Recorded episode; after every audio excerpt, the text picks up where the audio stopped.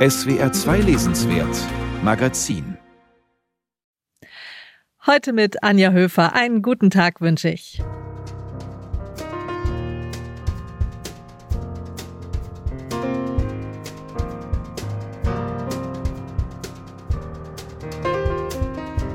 Aus der schönsten Reise ihres Lebens hat die Berliner Illustratorin Kat Menschik ein noch schöneres Buch gemacht.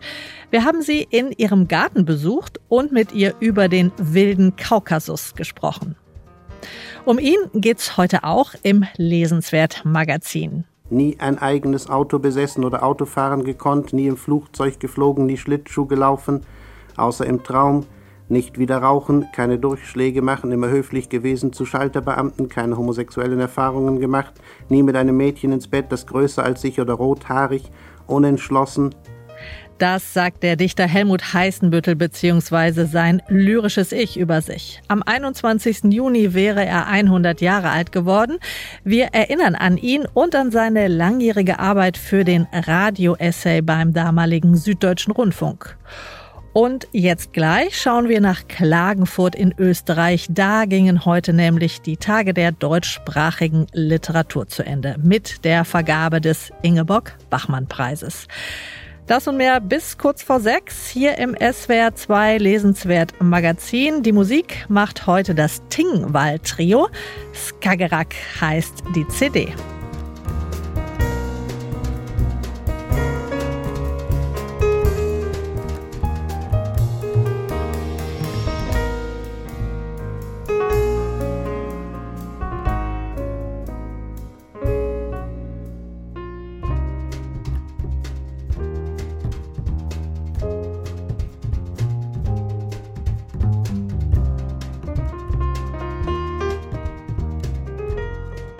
In Klagenfurt wurden heute die Gewinner des Bachmann-Wettbewerbs gekürt. Ein bisschen stand der Wettbewerb immer noch im Zeichen der Pandemie.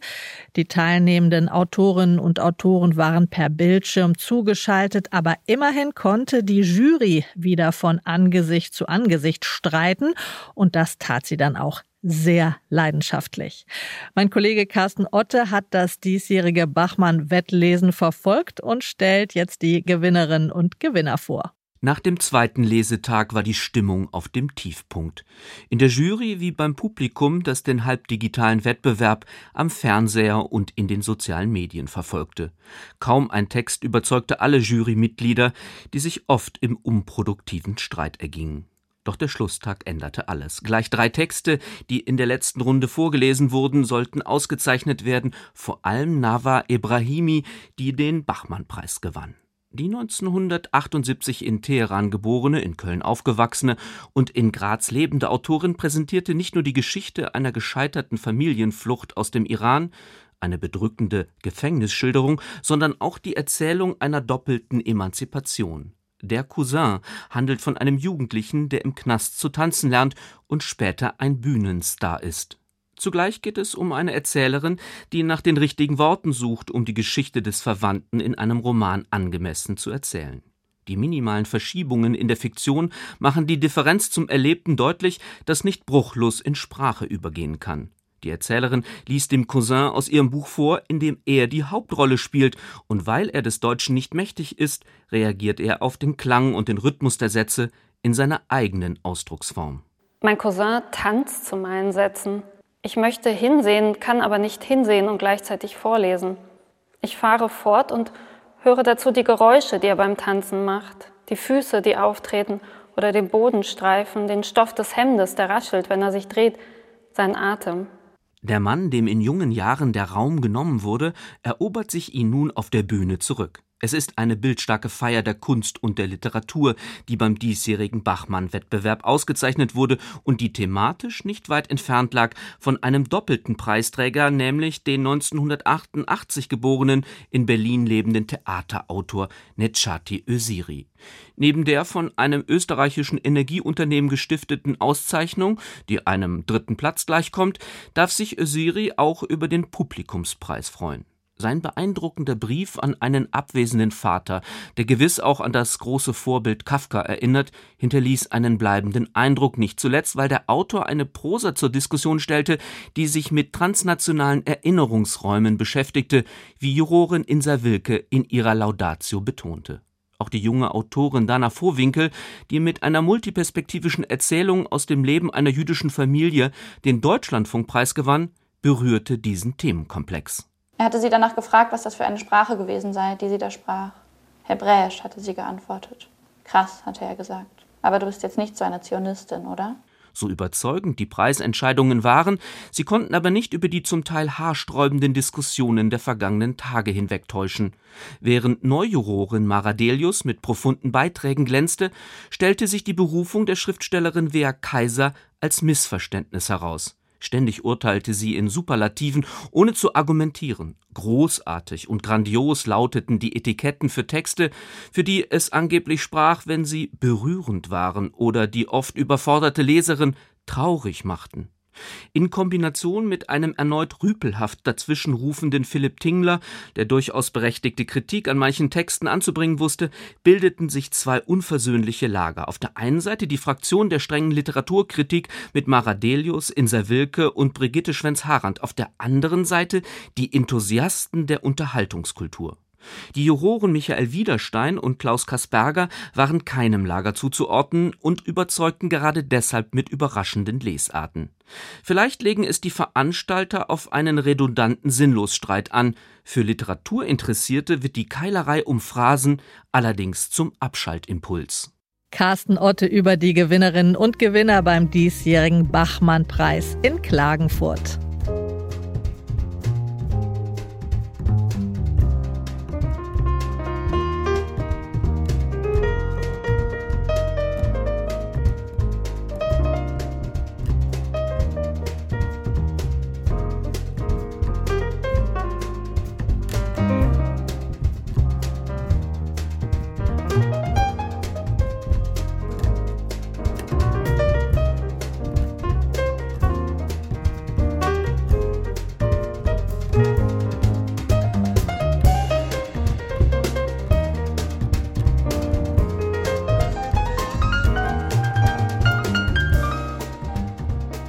SWR 2, Sie hören das Lesenswert Magazin mit Musik vom Tingwall Trio. Sie langweilt sich sehr schnell, erzählte die britische Schriftstellerin Sadie Smith neulich in einem Interview. Das sei wahrscheinlich der Grund dafür, dass sie sich ständig neue Themen und Figuren suche. Nach großen gefeierten Romanen wie Zähne zeigen und Swing Time legt Sadie Smith jetzt zum ersten Mal einen Band mit Kurzgeschichten vor. In Grand Union tauchen die Themen auf, die man schon aus ihren vorherigen Büchern kennt. Es geht unter anderem um Klassismus, Rassismus, um Gender und Familie. Alternde schwarze Drag Queens kommen vor oder ein drogensüchtiger Ex-Cop. Ein Band voller überraschender Figuren und sehr unterschiedlicher Texte, findet meine Kollegin Anja Brockert. Der Fluss der Faulheit fließt in Sadie Smith gleichnamiger Erzählung im Süden Spaniens in einer all-inclusive Ferienanlage.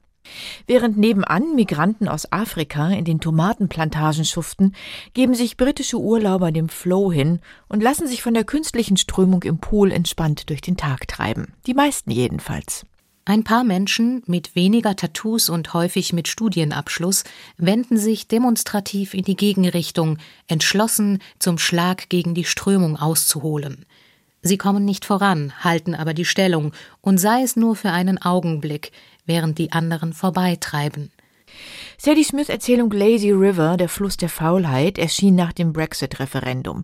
Eine bitter ironische Kritik an der britischen Gesellschaft und Politik und zugleich viel mehr. Eine philosophische, metaphorische Erkundung über den Fluss des Lebens, über die Denkfaulheit und die zunehmende Künstlichkeit der Welt in digitalen Zeiten.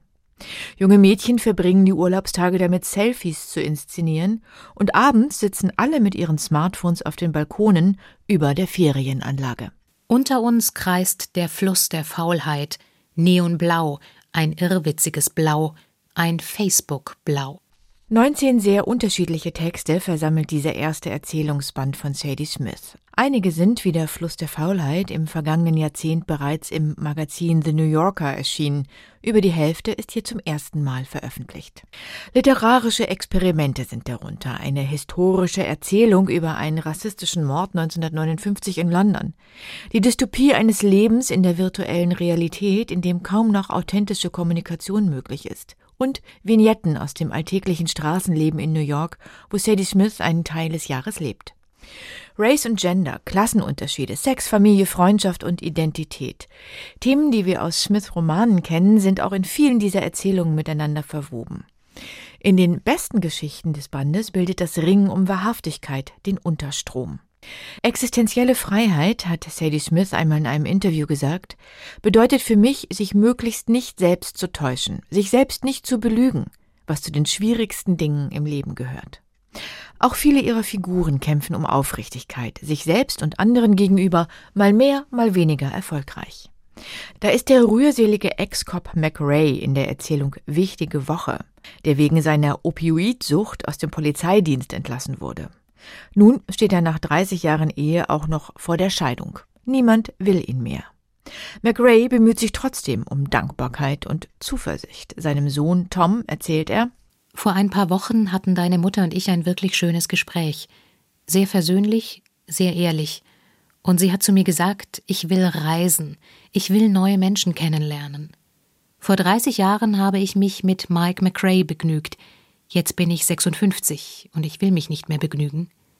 Das zu hören, Tom, das war richtig schwer. Aber wenn sie so empfindet, dann empfindet sie ebenso. Wir haben drei wunderbare Söhne.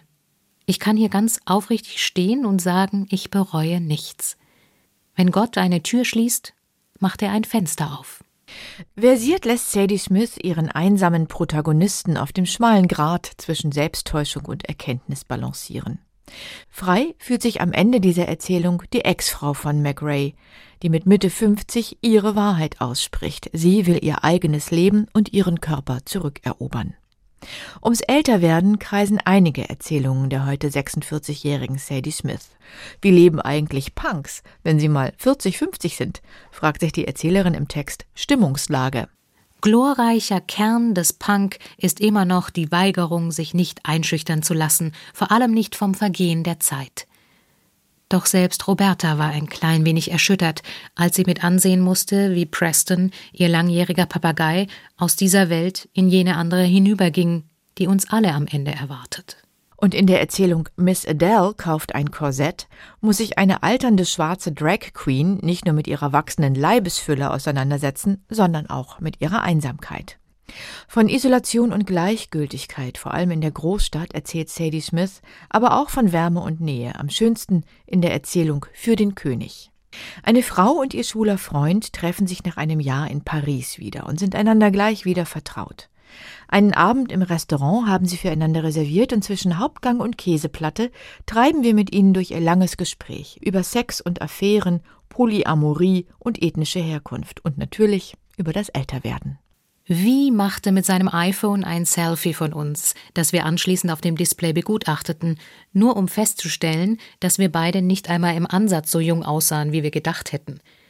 Aber wären wir weiß, sagte Wie leicht betreten, dann wäre die Lage völlig aussichtslos. Zumindest dafür können wir also dankbar sein. Das Gefühl der selbstverständlichen Verbundenheit spiegelt Sadie Smith in einer kleinen Episode am Ende der Erzählung. Im Zug sitzt neben der Erzählerin ein Mann mit Tourette-Syndrom, der ständig den gleichen Satz wiederholt. Pour le roi. Und jedes Mal antwortet ihm seine Mutter ruhig, ja, ja, Liebling, für den König. Sie behandelte die Aussage nicht als etwas Unwillkürliches, im Grunde sinnentleertes, wie das Aufjaulen eines Tieres, sondern als menschliche Äußerung, die trotz allem noch eine Bedeutung transportierte, so klein diese auch sein mochte.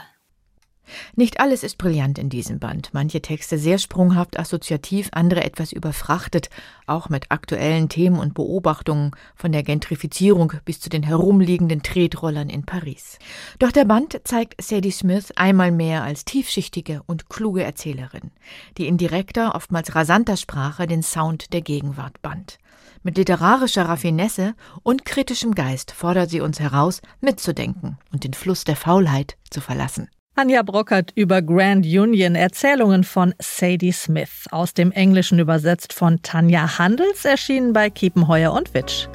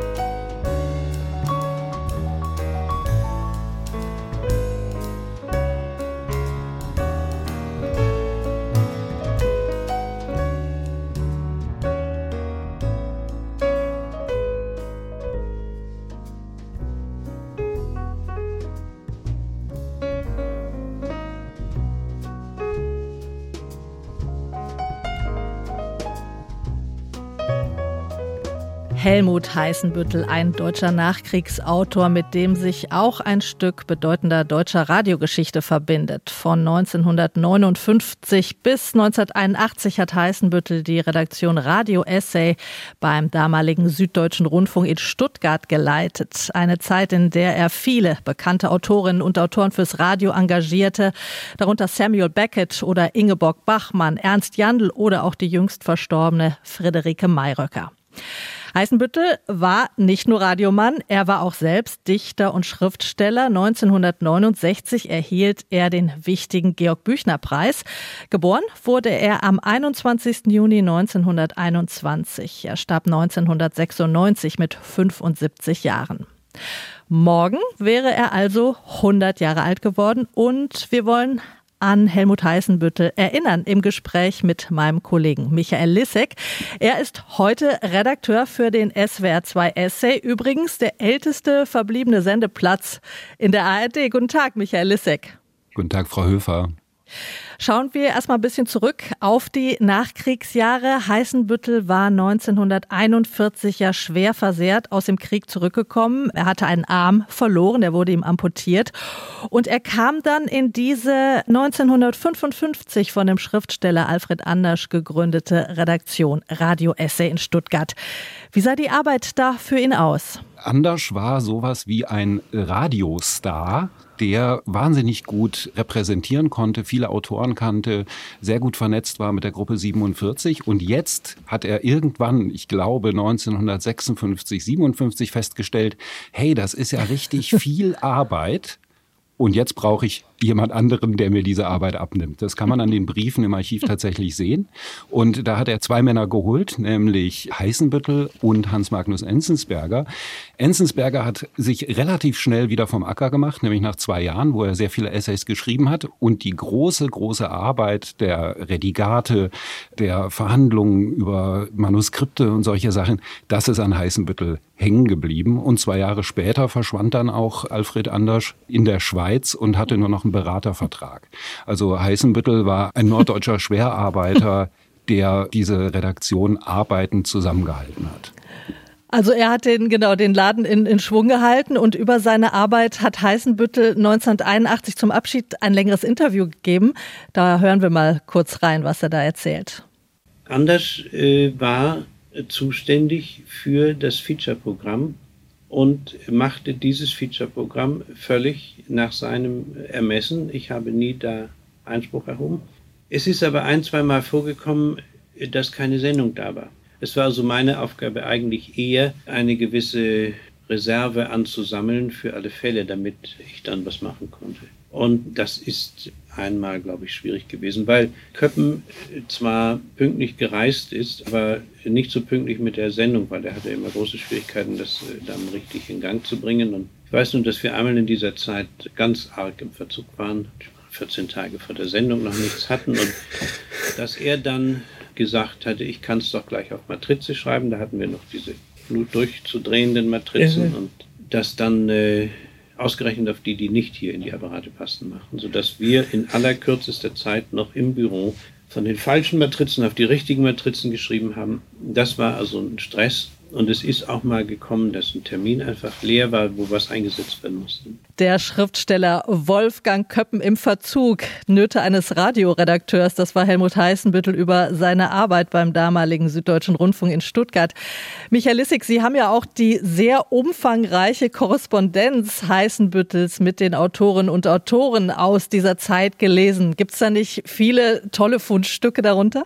Ja, da gibt's unglaubliche Fundstücke, vor allen Dingen, wenn man sich nur die Namensliste anguckt, mit wem da vom SDR aus korrespondiert wurde. Also es gibt sogar Briefe von äh, Martin Heidegger.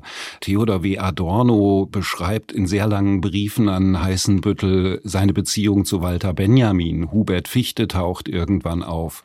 Nicht zu vergessen Jean Amery, den Heißenbüttel tatsächlich entdeckt hat fürs Radio und der dadurch eigentlich erst seine Buchverträge und Buchpublikationen bekommen hat. Also da kann man eigentlich vier bis sieben Dissertationen drüber schreiben, was dankenswerterweise im Historischen Archiv in Stuttgart aufgehoben wurde. Und unter dem Dach dieser Redaktion, da gab es ja verschiedene Sendeplätze, unter anderem eben den Radio-Essay, das Feature und das Studio für neue Literatur. Heißenbüttel war für alle verantwortlich. Was hat er aus diesen Sendeplätzen gemacht, äh, mit diesen Plätzen gemacht? Was fand da statt? Mir wurde immer häufiger gesagt, als ich vor vier Jahren hier meine Stelle angetreten habe, ich sei doch der Nachfolger von Heißenbüttel und das ist nicht der Fall, weil der hat eine ganze Redaktion geleitet mit mehreren Sendeplätzen. Einmal zentral stand eben der Radio-Essay. Das waren meistens verlesene, relativ kluge Texte von drei Sprechern. Das, was Sie gerade nannten, das Studio für neue Literatur, ist später dazu gekommen. Ich glaube, 67 wurde das gegründet. Das waren 40 Minuten und da gab es natürlich einen Schwerpunkt auf Literatur und auf aktueller Literatur. Da tauchten dann die von Ihnen genannten Jandl, Mayröcker, Hubert Fichte auf. Und dann gab es eine Buchrezensionssendung, die war 15 Minuten lang. Ein Buch und eine Meinung. Interessanterweise rezensierten Autoren Autoren. Also relativ namhafte Rezensenten machten sich da über aktuelle Neuerscheinungen her.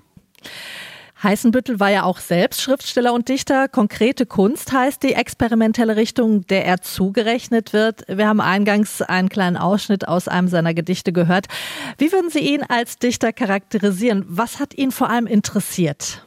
Das Interessante an Heißenbüttel als Dichter ist, dass er Sprache als Material nimmt. Das heißt, Sprache ist nie selbstverständlich, ist nie natürlich, sondern besteht aus Tönen, aus Silben, aus Vokalen.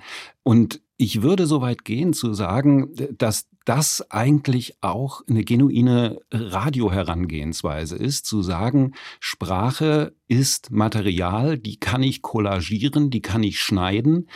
Also das Interesse an der Sprache und an Sprache als Material ist auch was, was äh, Heißenbüttel als Radiomacher auszeichnet. Und ich glaube, da gibt es äh, Interdependenzen zwischen dem Dichter Heißenbüttel und dem Redakteur Heißenbüttel.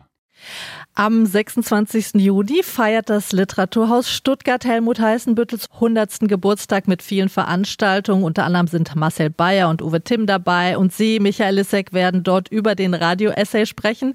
Wie verstehen Sie heute diesen Sendeplatz? Welche Art von Radio soll da nach Ihrer Vorstellung stattfinden? Das ist sehr nett, dass Sie das fragen, auch nach aktuellen Sendeplätzen. Es ist natürlich so, diese Zeit von Heißenbüttel gilt als goldene Zeit des Radios. Da gehe ich ungerne mit, weil ich immer noch finde, wir leben auch jetzt in einer goldenen Zeit des Radios.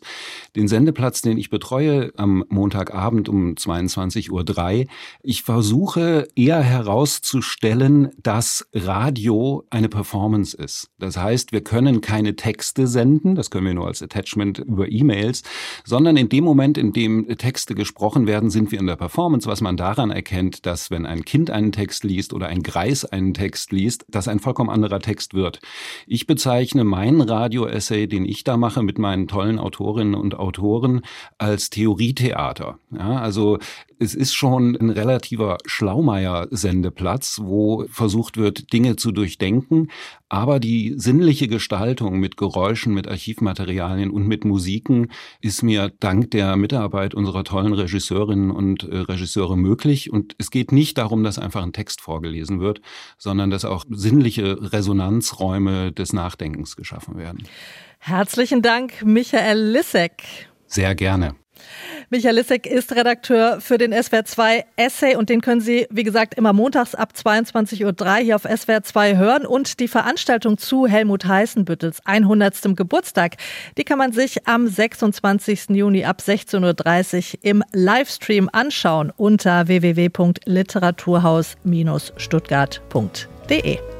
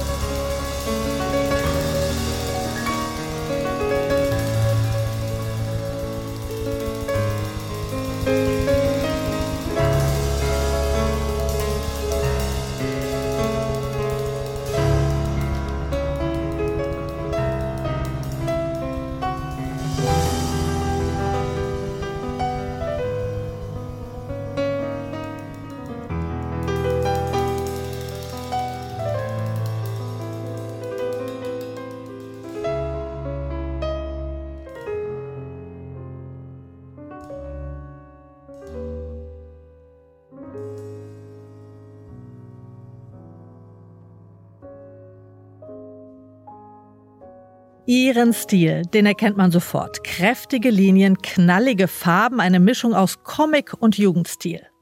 Kat Menschik ist eine der bekanntesten Illustratorinnen in Deutschland. Sie arbeitet für Zeitungen und sie macht wahnsinnig schöne Bücher. Im Berliner Galliani Verlag gibt Kat Menschik seit ein paar Jahren eine eigene Reihe raus mit ganz unterschiedlichen Geschichten. Klassiker der Weltliteratur sind dabei, Märchen, aber auch ein Kochbuch oder eine Art Tierleben. Jetzt ist in dieser Reihe das Buch Durch den wilden Kaukasus Geschichten über das georgische Traumland Svanetien erschienen. Die ganze Blumenpracht des Kaukasus hat Kat Menschik da in den herrlichsten Farben reingepackt. Carsten Hück hat die leidenschaftliche Gärtnerin in ihrem Haus auf dem Land besucht. Geht es denn? Also mit den äh, Dorfgeräuschen ringsrum oder so? Ist schön. Okay. Unüberhörbar. Wir sind auf dem Land. Im Brandenburgischen, eine Autostunde von Berlin entfernt. Hier lebt die Illustratorin und Herausgeberin Kat Menschik. Blond, fröhlich und zupackend. Vor 18 Jahren hat sie, damals noch mit Freunden, in einem Dörfchen am Ende einer langen Allee das kleine Steinhaus entdeckt, vor dem sie jetzt steht. Die Freunde sind nach und nach wieder ausgezogen. Sie begann das Haus herzurichten und die dazugehörigen 4000 Quadratmeter Garten zu kultivieren. Äh, ich glaube, ich habe hier zehn große Container Abraum weggeschafft. Ne? Also war eingezäunt und verbastelt und verbaut. Und dann erstmal alles platt machen. Und dann konnte man so über das ganze Grundstück gucken. Also eigentlich liebe ich das auch bis jetzt noch, nur dass jetzt schon so viel zugewachsen ist, dass du so von einer Ecke in die andere gucken kannst über den frisch gemähten Rasen und dann denke ich mir, oh, alles meins, dieses große Ding hier. Über die Jahre und vor allem während der Lockdowns ist dieses große Ding zum Hauptwohnsitz geworden. Es gibt nun auch ein selbstgebautes Glashaus, in dem man unter freiem Himmel sitzen kann, vor Wind und Wetter geschützt. Und zwei kleinere Schuppen. In einem hat sich die rastlose Kreative eine Töpferwerkstatt eingerichtet. Sollen wir noch mal in die Werkstatt gehen? Hast du die Becher schon entdeckt? Da oben stehen Porzellanbecher. Und die sind, alle, die da stehen, sind Ausschuss. Und ich wollte die schon mal weghauen und meine Familie hat gesagt, nee, hier siehst du das? Die sind nicht dicht und das passiert manchmal. Oh, genau, die sind alle. Irgendwann hat Kat Menschik, die sich einen Namen als Illustratorin für die FAZ und die Frankfurter Allgemeine Sonntagszeitung, dann für die Bücher des Galliani und Dumont Verlages gemacht hat, entschieden, auch Porzellanschmuck in Handarbeit herzustellen. Die blaue Olga heißt ihre Kollektion.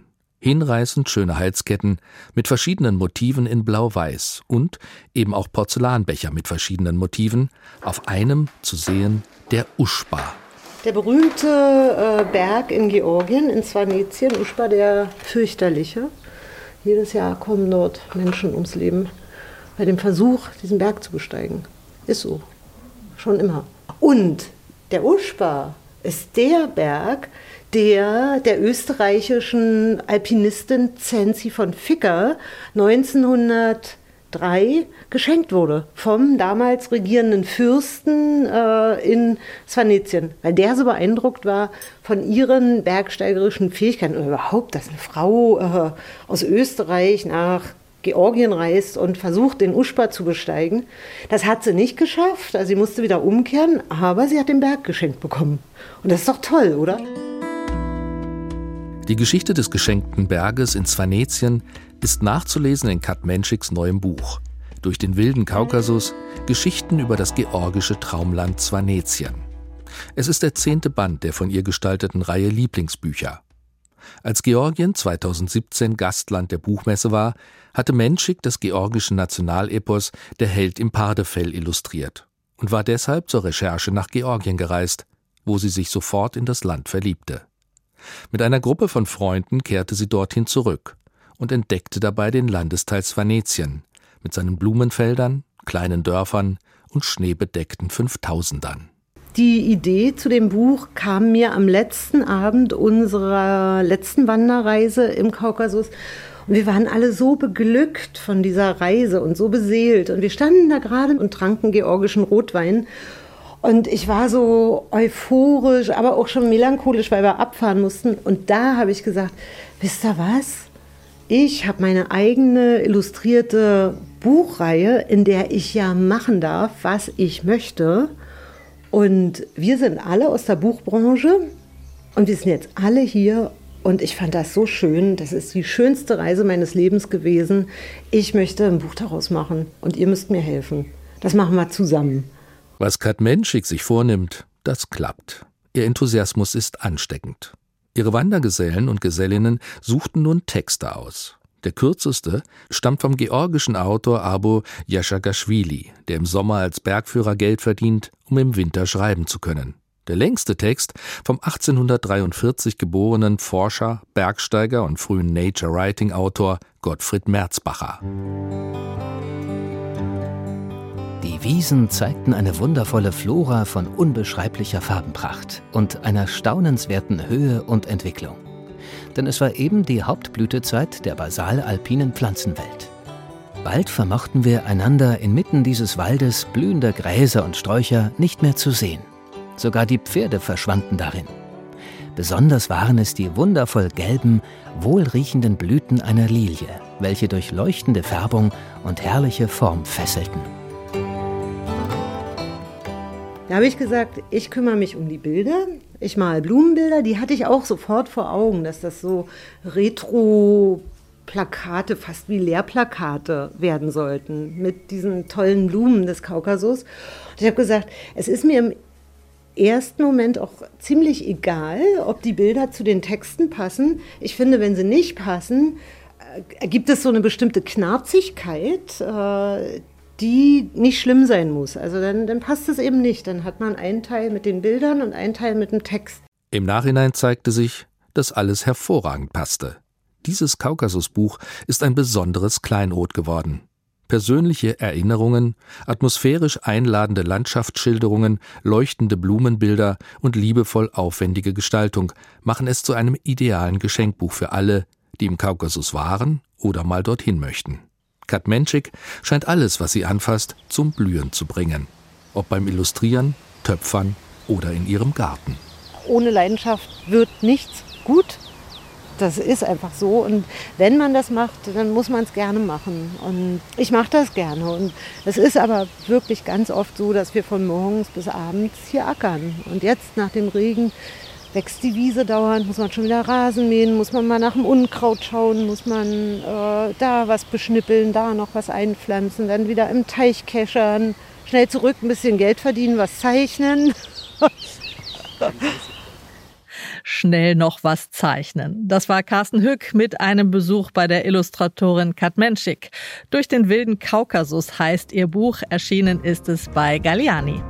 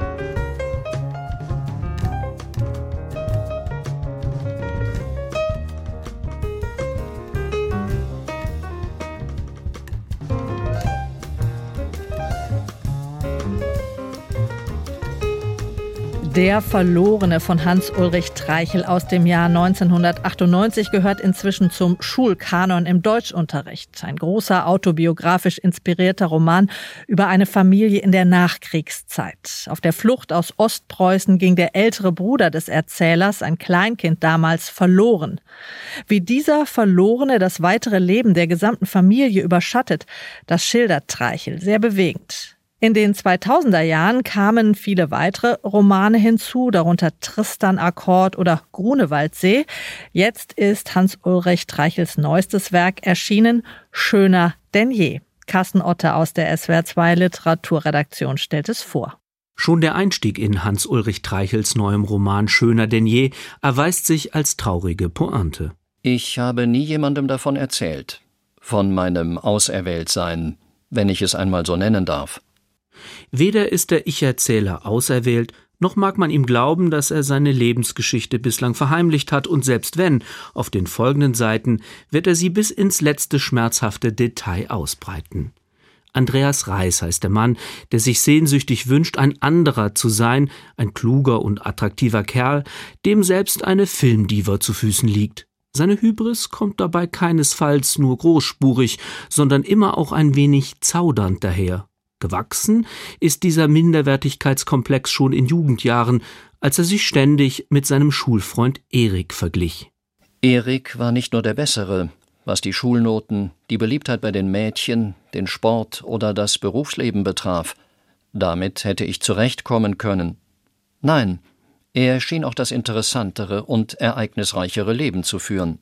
Nach dem Abitur in der norddeutschen Provinz werden beide nach Berlin ziehen. Der eine studiert in der damals noch geteilten Stadt Romanistik, der andere interessiert sich für Filmarchitektur. Andreas wird seinen Lebensunterhalt nach ein paar beruflichen Umwegen in der Lehrerfortbildung verdienen. Erik scheint in Hollywood eine Karriere hingelegt zu haben. Sie verlieren sich aus den Augen, dennoch kann Andreas nicht aufhören, den Schulfreund auf kompetitive Weise zu idealisieren. Er nennt ihn einen Wettbewerber des Lebens, wobei diese Konkurrenz meist zu seinen Ungunsten ausfällt, zumal es Andreas wichtig ist, dass Erik nichts von seinen Gedanken mitbekommt. Ich trainierte Distanz und so etwas wie freundliche Gleichgültigkeit. Ich war ja schließlich kein Stalker. Und anderweitig psychisch gestört war ich auch nicht. Welcher Irrkopf würde auch schon zugeben, nicht ganz bei Trost zu sein? Hans-Ulrich Treichel erzählt durchaus mit feiner Lakonie von einem gequälten Durchschnittshelden, der seinen ungleichen Freund viele Jahre später wieder treffen wird. Andreas hat sich gerade von seiner Frau getrennt, ist auf Wohnungssuche und der großzügige Erik bietet ihm an, er könne doch vorübergehend in seine Wohnung in Charlottenburg einziehen. Die stehe ohnehin leer, während er in den USA arbeite. Das Glück im Unglück scheint perfekt, als dann auch noch das Telefon klingelt und sich mit Hélène Grossmann ein Filmstar meldet, den Andreas seit Studienzeiten verehrt. Statt Erik zu informieren, dass sich Hélène nach ihm erkundigt habe, verbringt Andreas ein paar Stunden mit der prominenten Dame. Man könnte auch sagen, der Filmstar lässt sich von einem Bewunderer durch Berlin fahren, der sich wiederum in seiner Rolle gefällt und von Schlagzeilen in der Boulevardpresse träumt. Chauffeur verrät, Helene Grossmann, schöner denn je. Womit auch der Romantitel geklärt ist, wobei Schöner denn je sich eher wie eine Novelle eines notorischen Normalos liest, es aber zu einem unerhörten Ereignis nicht kommt. Treichel verlässt die Welt des im Grunde biederen Erzählers nicht, den man zuweilen schütteln und ihn bitten möchte, nicht nur in Fantasien zu leben und mal wirklich etwas zu tun, was die Welt herausfordert. Zwar ist beiläufig vom Tötungstrieb des gekränkten Bewunderers die Rede, aber der Fan bleibt bis zum Schluss in der inferioren Position. Das macht den Text so artifiziell wie eintönig hätte man doch irgendwann gerne mal gewusst, was Erik oder Hélène von diesem komischen Kauz halten, der sich in das Leben anderer Leute einschmuggelt. Andreas hält sich für auserwählt, weil er sich für ein paar Stunden zwischen Erik und die berühmte Schauspielerin stellen kann, aber alles beruht nur auf der Einbildung eines Einsamen. Als Hélène ihn direkt auf Erik anspricht, zerplatzt die Illusionsblase. Ich erschrak, als hätte sie mir einen Stromstoß versetzt. Zugleich fühlte ich, wie mir die Schamröte ins Gesicht schoss. Fragt sich nur warum. Aber auf irgendeine Weise fühlte ich mich von ihr ertappt. Hans-Ulrich Treichel hat immer wieder über mittelalte Männer aus dem akademischen Mittelbau geschrieben, die große Meister des Lebens und der Kunst anhimmeln, etwa in seinem Komponistenporträt Tristan Akkord. Auch die Beschwörung des alten Westberlins, etwa im Roman Grunewaldsee, ist ein klassisches Treichelmotiv. Doch weder das eine noch das andere ist im neuen Roman schöner denn je. Im Gegenteil, die Prosa, die der Geschwätzigkeit des Erzählers bruchlos folgt, wirkt eher wie ein merkwürdiger Abgesang aufs eigene Werk. Das meint mein Kollege Carsten Otte über den Roman Schöner denn je von Hans-Ulrich Treichel, erschienen bei Surkamp.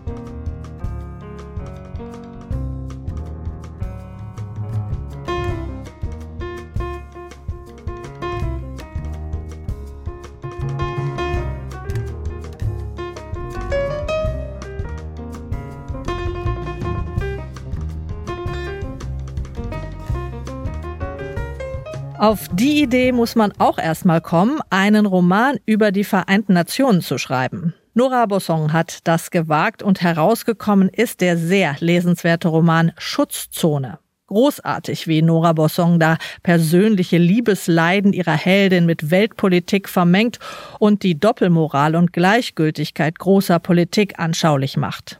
Nora Bossong zeigt sich nicht nur in ihren Romanen, sondern auch in Essays, Reportagen und Gedichten als politische Autorin und als literarische Beobachterin des Zeitgeschehens. Politische Texte von Nora Bossong erscheinen jetzt gesammelt in dem Edition Surkamp Band Auch morgen. Mein Kollege Lukas Meyer-Blankenburg hat sie gelesen und mit Nora Bossong gesprochen. Nora Bossong ist eine umtriebige Autorin, keine Schreibtischtäterin. Sie bevorzugt den persönlichen Augenschein. Für ihre Texte ist sie viel unterwegs und reist, wenn ihr nicht gerade eine Pandemie in die Quere kommt, etwa zu den Gelbwesten-Protesten nach Frankreich, zu den Gedenkfeiern zum Jahrestag des Völkermords in Ruanda oder sie beobachtet Prozesse gegen Kriegsverbrecher am Internationalen Strafgerichtshof in Den Haag. Fast könnte man Nora Bossong für eine Journalistin halten, doch die Reportagen und Essays in Auch Morgen gehen über das journalistische Reportieren hinaus. Die Autorin beobachtet, ohne vorschnell zu urteilen, sie fragt, ohne immer gleich eine Erklärung mitzuliefern. Das wird zum Beispiel deutlich an ihrem Text über die Gelbwestenbewegung in Frankreich. Vor zwei Jahren gab es dabei zum Teil gewalttätige Proteste im ganzen Land. Ich glaube, das, was ich an diesen Gelbwesten auch sehr interessant finde, ist, dass es mir schwerfällt, da eine eigene Meinung oder eine eigene, eine klare Position dazu zu haben. Denn auf der einen Seite sehe ich die Gründe, warum da jetzt so ein, ein wirklich großer Protest sich ja auch über lange Zeit gehalten hat. Auf der anderen Seite sehe ich antisemitische Tendenzen in diesen Reihen, von denen sich nicht genügend abgegrenzt wird, nationalistische Tendenzen, also sehr, sehr viel wirklich Bedenkliches, Bedrohliches, Unangenehmes. Ursprünglich hatte Nora Bossong sogar einen ganzen Gelbwesten-Roman geplant. Doch bei der Recherche in Frankreich wird ihr der Laptop mitsamt dem Rohmanuskript geklaut und damit geht auch die Buchidee flöten. Was nun in Auch Morgen zu lesen ist, ist eine Art Elixier der einst größer angelegten Arbeit und die Feststellung, es muss nicht schlecht sein, wenn eine Autorin wie Nora Bossong sozusagen zwangsweise auf den kurzen Text ausweicht. Überhaupt ist der Skriptklau bezeichnend, deckt sich die Anekdote doch lehrstückhaft mit Nora Bossons literarischer Agenda. Die Dinge und Menschen haben, um es mit dieser Plattitüde zu sagen, immer mehrere Seiten. Das Uneindeutige, der Graubereich ist derjenige, in dem sich die Weltbeobachterin Nora Bosson am wohlsten fühlt. Hier hat sie Raum, in literarischer Manier zwischen den politischen Ansichten und Erklärungsmustern der gesellschaftlichen Parteien zu wechseln, den Positionen der jeweils anderen etwas abzugewinnen, ohne sie zu verurteilen. Immer wieder hinterfragt die Autorin dabei auch ihre eigene Stellung als teilnehmende Beobachterin etwa bei den Gedenkfeiern zum Völkermord in Ruanda, an denen sie teilnimmt und die sie befremden, weil sie in der Stadionatmosphäre mit den Massen keinen persönlichen Zugang zur Trauer findet, am Grab einiger belgischer Blauhelmsoldaten aber schon. Oder wie einst Hannah Arendt im Gerichtssaal in Jerusalem nicht das personifizierte Böse, sondern den drögen Verwalter des Massenmords Adolf Eichmann sah, so verfolgt Nora Bossong die Prozesse gegen Kriegsverbrecher in Den Haag oder sie wundert sich über die Beschreibungen in der Presse, die den ehemaligen Auschwitz-Wärter Oskar Gröning als kühlen Mörder zeigen. 2015 war er in Lüneburg angeklagt wegen Beihilfe zum Mord in 300.000 Fällen. Was ich in der Vorbereitung auf diesen Prozess immer wieder las, war so eine Art von Dämonisierung dieses Oskar Gröning und sein kalter Blick und er ist nicht anwesend im Gericht, also sozusagen mit den Gedanken nicht anwesend im Gericht. Diesen Eindruck hatte ich überhaupt nicht. Es zeichnet Nora Bossong aus, dass sie sich gerne ein eigenes Bild macht. So zerbröseln nicht nur die schablonenhaften Zuweisungen anderer vor dem eigenen Augenschein. Mithilfe ihres Autorinnen-Ichs kann Nora Bossong auch elegant hinterfragen, was die Zuschreibungen eigentlich über uns selbst verraten. Darüber etwa, wie gerne wir das Böse in einem anderen Menschen sehen und es damit gleichzeitig von uns selbst wegschieben. Das, glaube ich, macht vieles äh, erstmal sehr viel leichter und am Ende sehr viel komplizierter, denn wenn wir das abstreiten und vor uns selbst verleugnen, dann können wir nicht aufrichtig handeln eigentlich. Auch Morgen ist eine Mischung aus überarbeiteten älteren Arbeiten, Reportagen wie die aus Den Haag, die Nora Bossong für das Buch nochmal gehörig verlängert hat, und es finden sich auch neue Texte. Allesamt sind sie aktuell, ohne vom aktuellen Anlass abhängig zu sein. Wer manchmal genug hat vom täglichen Nachrichtenstrom, den Meldungen über politisches Versagen oder menschliche Makel, über Verbrechen, Schuld und Strafe, aber trotzdem nah am Zeitgeschehen bleiben möchte, der findet in Nora Bossons auch morgen politische Texte, die die Welt hinter der Nachricht literarisch ergründen, die Fragen stellen nach Verantwortung, nach der Schuld des Einzelnen oder ganzer Gesellschaften und die das Wesen des Bösen ergründen wollen. Die Autorin zeigt klug und gewohnt stilsicher, dass die richtigen Fragen auch schon schlauer machen können, ohne dass man deshalb eine Antwort wüsste. Lukas Meyer-Blankenburg über politische Texte von Nora Bosson. Auch morgen heißt der Band und der ist in der Edition Sokamp erschienen. Und das war's vom Lesenswert Magazin. Die Bücher der Sendung haben wir für Sie im Netz mit allen Angaben nochmal aufgelistet unter swr2.de. Dort und auch in der SWR2 App können Sie unsere Literatursendungen alle nochmal nachhören und auch als Podcast abonnieren. Die Musik kam heute vom Tingwald Trio. Skagerrak heißt das Album. Am Mikrofon war Anja Höfer, Technik Tuffin Iversen. Ich wünsche Ihnen noch einen schönen Sonntag. Lesen Sie wohl.